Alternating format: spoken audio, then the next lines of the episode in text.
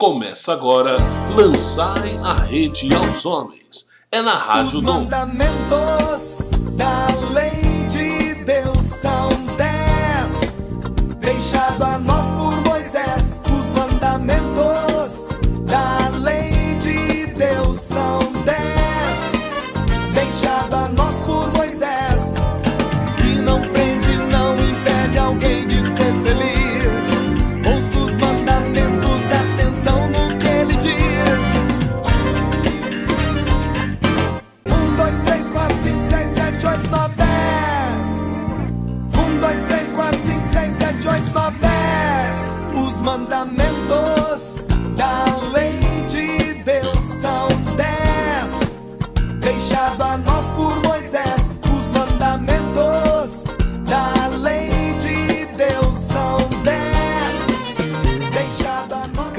Caríssimo ouvinte do Lançai a Rede aos Homens.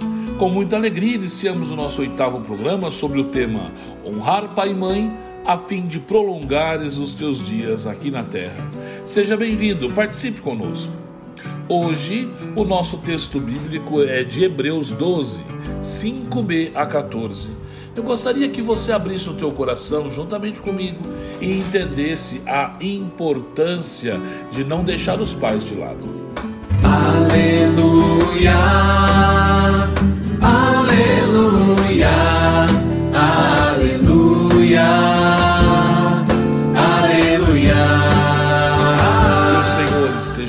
Coração para santamente entender esta palavra de Deus. Filho meu, não desprezes a correção do Senhor. Não desanimes quando repreendido por ele, pois o Senhor corrige a quem ama e castiga todo aquele que reconhece por seu filho. Estais sendo provados para vossa correção. É Deus que vos trata como filhos. Ora, qual é o filho a quem seu pai não corrige? Mas se permanecesseis sem a correção que é comum a todos, seríeis bastardo e não filhos legítimos. Aliás, temos na terra nossos pais que nos corrigem, e no entanto os olhamos com respeito. Quanto mais razão nos havemos de submeter ao Pai de nossas almas, ao qual nos dará vida. Os primeiros nos educaram para pouco tempo, segundo a própria conveniência, ao passo de que este faz o nosso bem, para nos comunicar sua santidade. É verdade que toda correção parece de momento antes motivo de pesar que de alegria. Mais tarde, porém, granjeia aos que, ela, aos que por ela se exercitaram no melhor fruto de justiça e de paz. Levantai, pois, vossas mãos fatigadas e vossos joelhos trêmulos. Dirigi os vossos passos pelo caminho certo. Estas são para nós palavra do Senhor.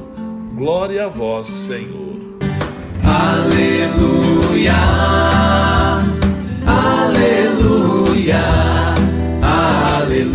aleluia, aleluia. Estamos estudando hoje o quarto mandamento: honrar pai e mãe. O próprio Senhor Jesus lembrou a força desse mandamento de Deus. Ele exprime sobre a força positiva que devemos cumprir. Anuncia os mandamentos seguintes relativo ao próprio respeito pela vida, pelo matrimônio, pelos bens terrenos, pela palavra dada. E constitui um fundamento da doutrina social da igreja.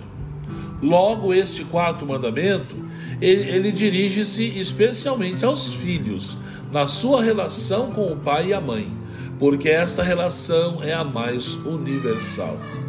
Mas diz respeito igualmente às relações de parentescos entre os membros do grupo familiar.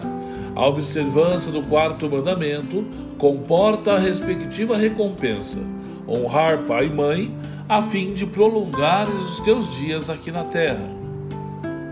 O respeito por este mandamento proporciona, com os seus frutos espirituais, os frutos temporais da paz e da prosperidade. Pelo contrário, a sua inobservância é não colocada em prática. Aqui podemos lembrar de grandes personagens que ficaram marcados na história porque não obedeceram ou não levaram a sério a relação com seus pais. Quem nunca ouviu falar da Christiane Henstoffer, que matou pai e mãe e aparece nas fotos hoje com, com um sorrisinho como se tivesse arrependido de tudo, né? Nós não sabemos, é claro que passa uh, na vida dela, tudo que passou lá na história de vida, mas com certeza essa mulher ela não honrou, ela não fez valer esse momento da palavra de Deus. O primeiro desenvolvimento nosso hoje é a família no plano de Deus. E eu gostaria de apontar duas questões. A primeira delas é a natureza da família.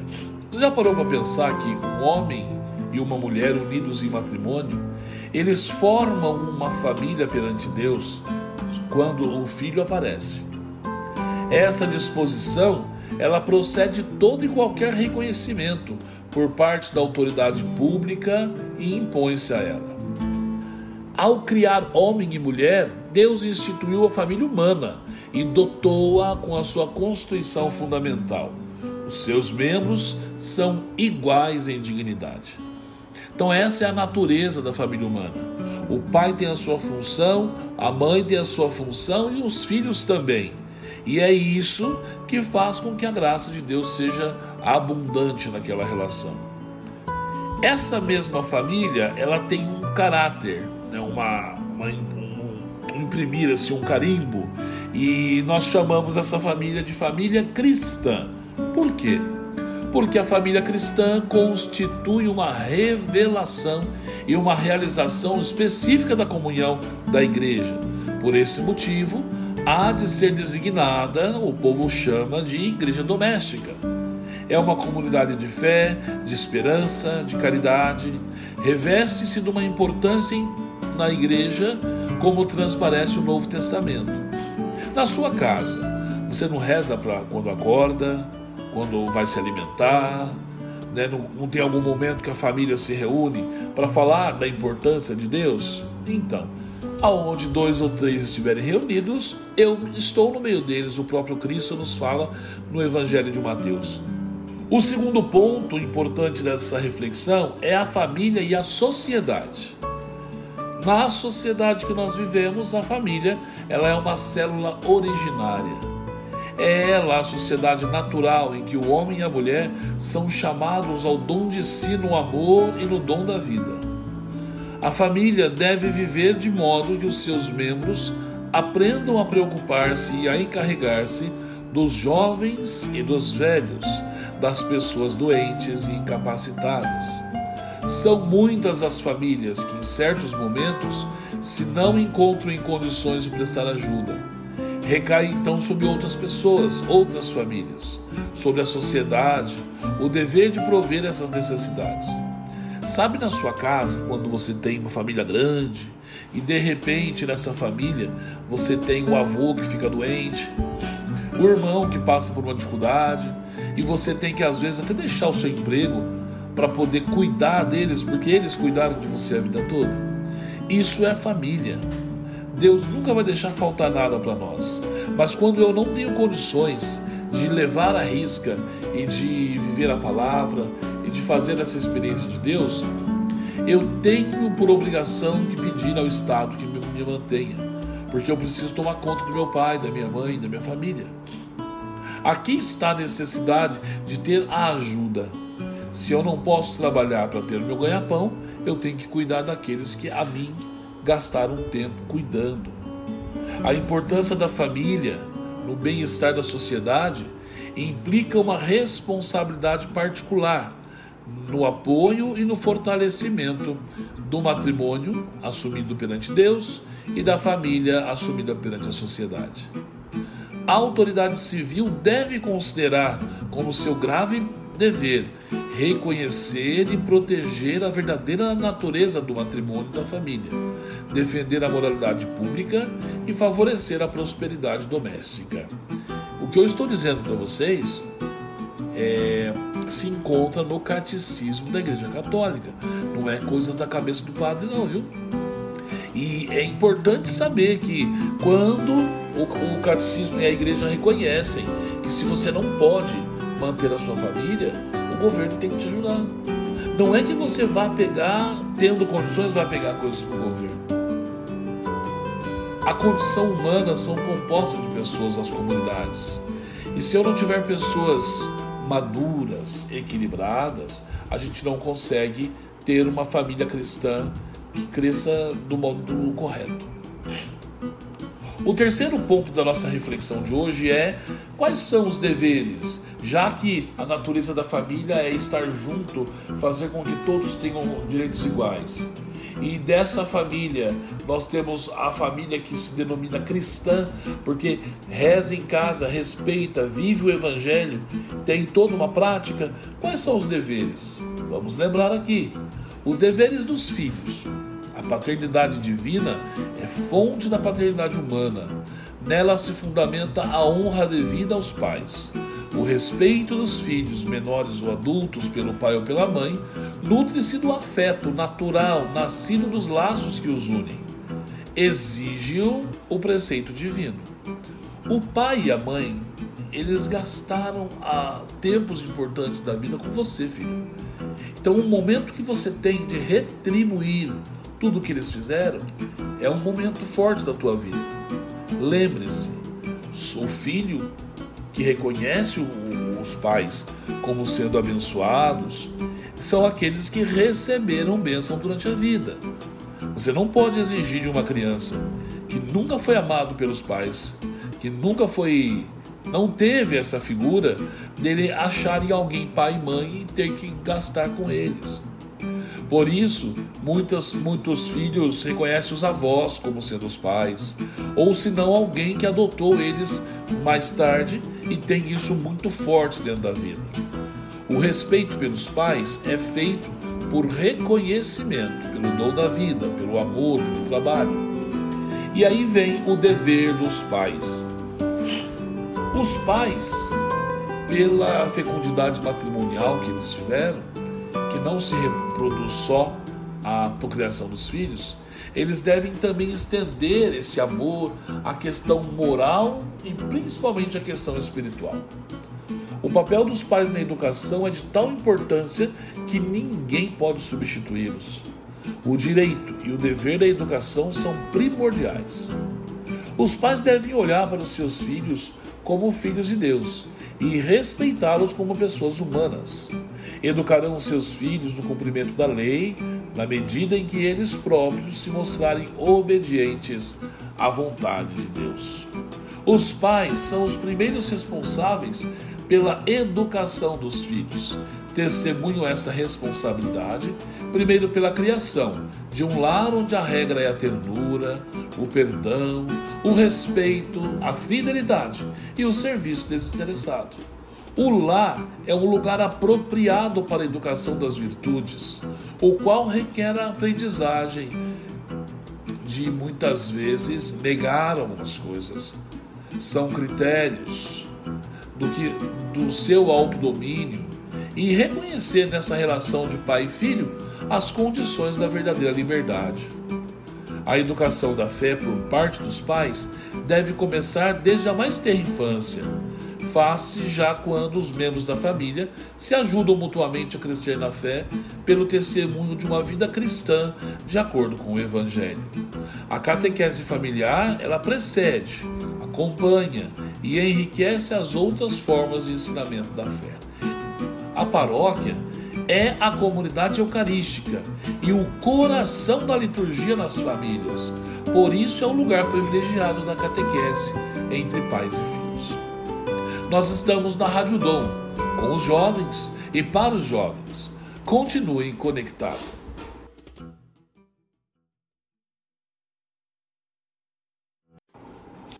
Olha aí, estamos no oitavo programa da Rádio Dom.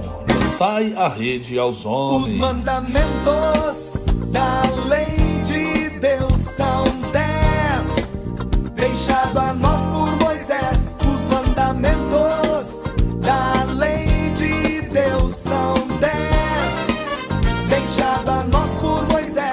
Hoje o nosso programa falou um pouquinho uh, do quarto mandamento da lei, da lei da igreja, né? honrar pai e mãe. Nós trabalhamos a família no plano de Deus, aprofundando a natureza dessa família e a qualidade da família cristã. Nós também abordamos logo em seguida como deve ser um relacionamento entre família e a sociedade. E por último, demonstramos a necessidade dos deveres né, desses membros que se dizem família cristã.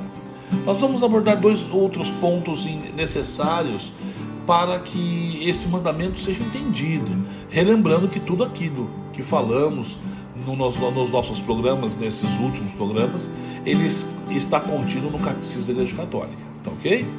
O quarto ponto que nós vamos trabalhar é a família e o reino. São importantes, mas não absolutos os laços familiares. Quanto mais a criança cresce para a maturidade e a autonomia humana e espiritual, tanto mais a sua vocação individual se afirma com nitidez e força. Os pais devem respeitar esse chamamento e apoiar a resposta dos filhos para o seguir. Hão de convencer-se de que a primeira vocação do cristão é seguir Jesus Cristo. Quem ama o pai ou a mãe mais do que a mim não é digno. Quem ama o filho ou a filha mais do que a mim não é digno de mim. Portanto, senhor pai senhora mãe, não é hora de querer que o teu filho seja dentista contra a força dele. Não é hora de obrigar o teu filho a fazer realmente aquilo que você acha que é importante para ele. E você, senhor filho, tem que entender que silenciar o coração de Deus para escutar a sua voz não é ser é, seguir todo mundo de modo igual. Não é ir na onda. Você precisa acalmar o teu coração e ver realmente o que você vai fazer para que essa palavra, para que o estudo que você vai fazer a partir de agora, seja para o crescimento humano, que você possa ter essa bagagem que a família te deu. Por isso que é importante você aceitar esse convite. Né? Tornar-se discípulo de Jesus é aceitar o convite de pertencer à família de Deus, para viver em conformidade com a sua maneira de viver. Os pais devem acolher e respeitar, com alegria e ação de graças, o chamado do Senhor. Mas quem decide o caminho, se é como consagrado, se é sacerdote, se é pai de família, é o filho. É ele que tem que dar esse, esse passo. Por esse motivo, nós temos que compreender algo que às vezes o, o jovem acaba espanando, né? As autoridades na sociedade civil, é, se Deus está acima de tudo, como que a gente deve compreender as autoridades? O catecismo nos fala, o quarto mandamento da lei de Deus manda que honremos também todos aqueles que, para o nosso bem, receberam de Deus alguma autoridade na sociedade e esclarece os deveres dos que exercem esta autoridade, bem como daqueles que a beneficiam. Isso está no número 2234 do Catecismo da Igreja Católica. Logo, você pode não gostar muito do que eu vou falar, né? Mas o poder público que você votou livremente, colocou lá no poder, ele também deve ser respeitado. Então, uma vez que você escolheu, por exemplo, o nosso presidente da República, é uma autoridade, ele está lá trabalhando, você deve ser o primeiro a respeitar que o seu voto e o voto dos seus amigos é, foram colocados de um modo correto. Dói no coração, né, gente? Mas a gente precisa ter claro: a autoridade também é, exerce paternidade sobre cada um de nós. Seja o seu diretor de escola, seja o pai e a mãe em casa, o seu superior, qualquer um daquele que realmente faz com que você possa enxergar o dedo de Deus nas ações. Conclusão do nosso encontro de hoje. No quarto mandamento, honrar pai e mãe, nós aprendemos que Deus quis que honrássemos os nossos pais e os revestiu de toda a autoridade. Que o matrimônio e a família são ordenados para o bem dos cônjuges e eles passam essa bondade para nós filhos. Os filhos devem aos pais respeito, gratidão, obediência justa e ajuda. O respeito filial favorece a harmonia de toda a vida familiar. Os pais são os primeiros responsáveis pela educação dos filhos na fé, na oração e em todas as virtudes. eles têm o dever de prover, na medida do possível, as necessidades físicas e espirituais dos seus filhos. Os pais devem respeitar e favorecer a vocação dos filhos, lembrando e ensinando-lhe que a primeira vocação do cristão é seguir Jesus. O cidadão está obrigado em consciência a não seguir prescrições de autoridades civis quando tais prescrições forem contrárias à exigência da moralidade.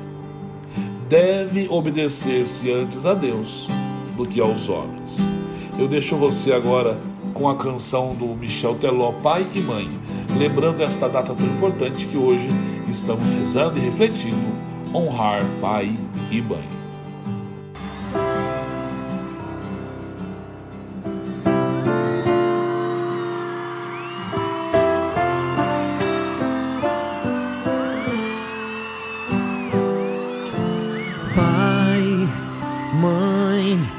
Razões da minha vida, minha força, minha inspiração. Luz do meu caminho que me guia e me dá direção. Abraço que ampara e acalma o meu coração. Pai, mãe, quantas vezes nos momentos de bobeira e desilusão não ouvi os seus conselhos e com isso eu me vi sem chão. Todo mundo dando as costas e vocês me estendendo a mão. Pai, mãe, queria lhes dizer o que eu sinto aqui dentro de mim. Sentimento puro e verdadeiro de um amor sem fim. Resumindo, pai e mãe, te amo e vai ser sempre assim. Pai e mãe, vocês são as batidas do meu coração, a letra, a melodia da minha canção, a força que alimenta a minha inspiração. Pai e mãe, com vocês eu já sorri e chorei de emoção. Aprendi que é perdoando é que se tem perdão. Por amor é que eu faço essa declaração. Pai, mãe.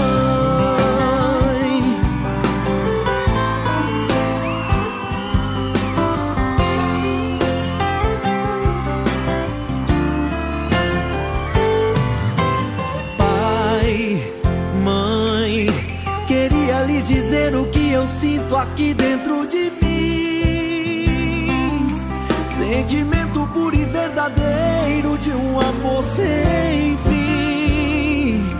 Resumindo, pai e mãe, te amo e vai ser sempre assim. Pai e mãe, vocês são as batidas do meu coração, a letra, a melodia da minha canção, a força que alimenta a minha inspiração. Pai e mãe, com vocês eu já sorri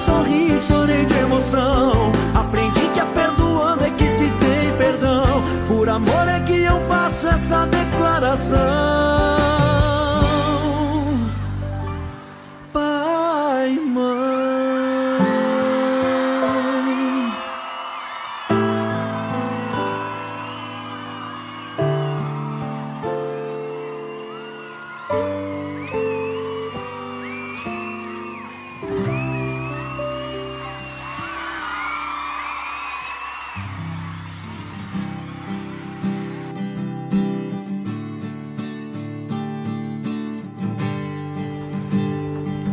Realmente, o honrar o pai e a mãe nos dá condições de sermos quem somos.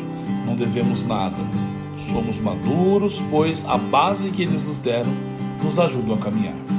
Semana que vem eu espero você para juntos eh, meditarmos o quinto mandamento: não matar. É um mandamento difícil de entender, mas que com a tua ajuda e com a ajuda de Deus nós vamos meditar e refletir juntos. Que desça, querido amigo, sobre você, sobre toda a sua família, em especial nesse tempo novo que estamos vivendo, que é o tempo do advento, que vamos iniciar nesse final de semana. Que desça sobre você a bênção do Deus que vos ama, Ele que é Pai, Filho e Espírito Santo. Amém. Estamos na Rádio Dom, com os jovens, e para os jovens.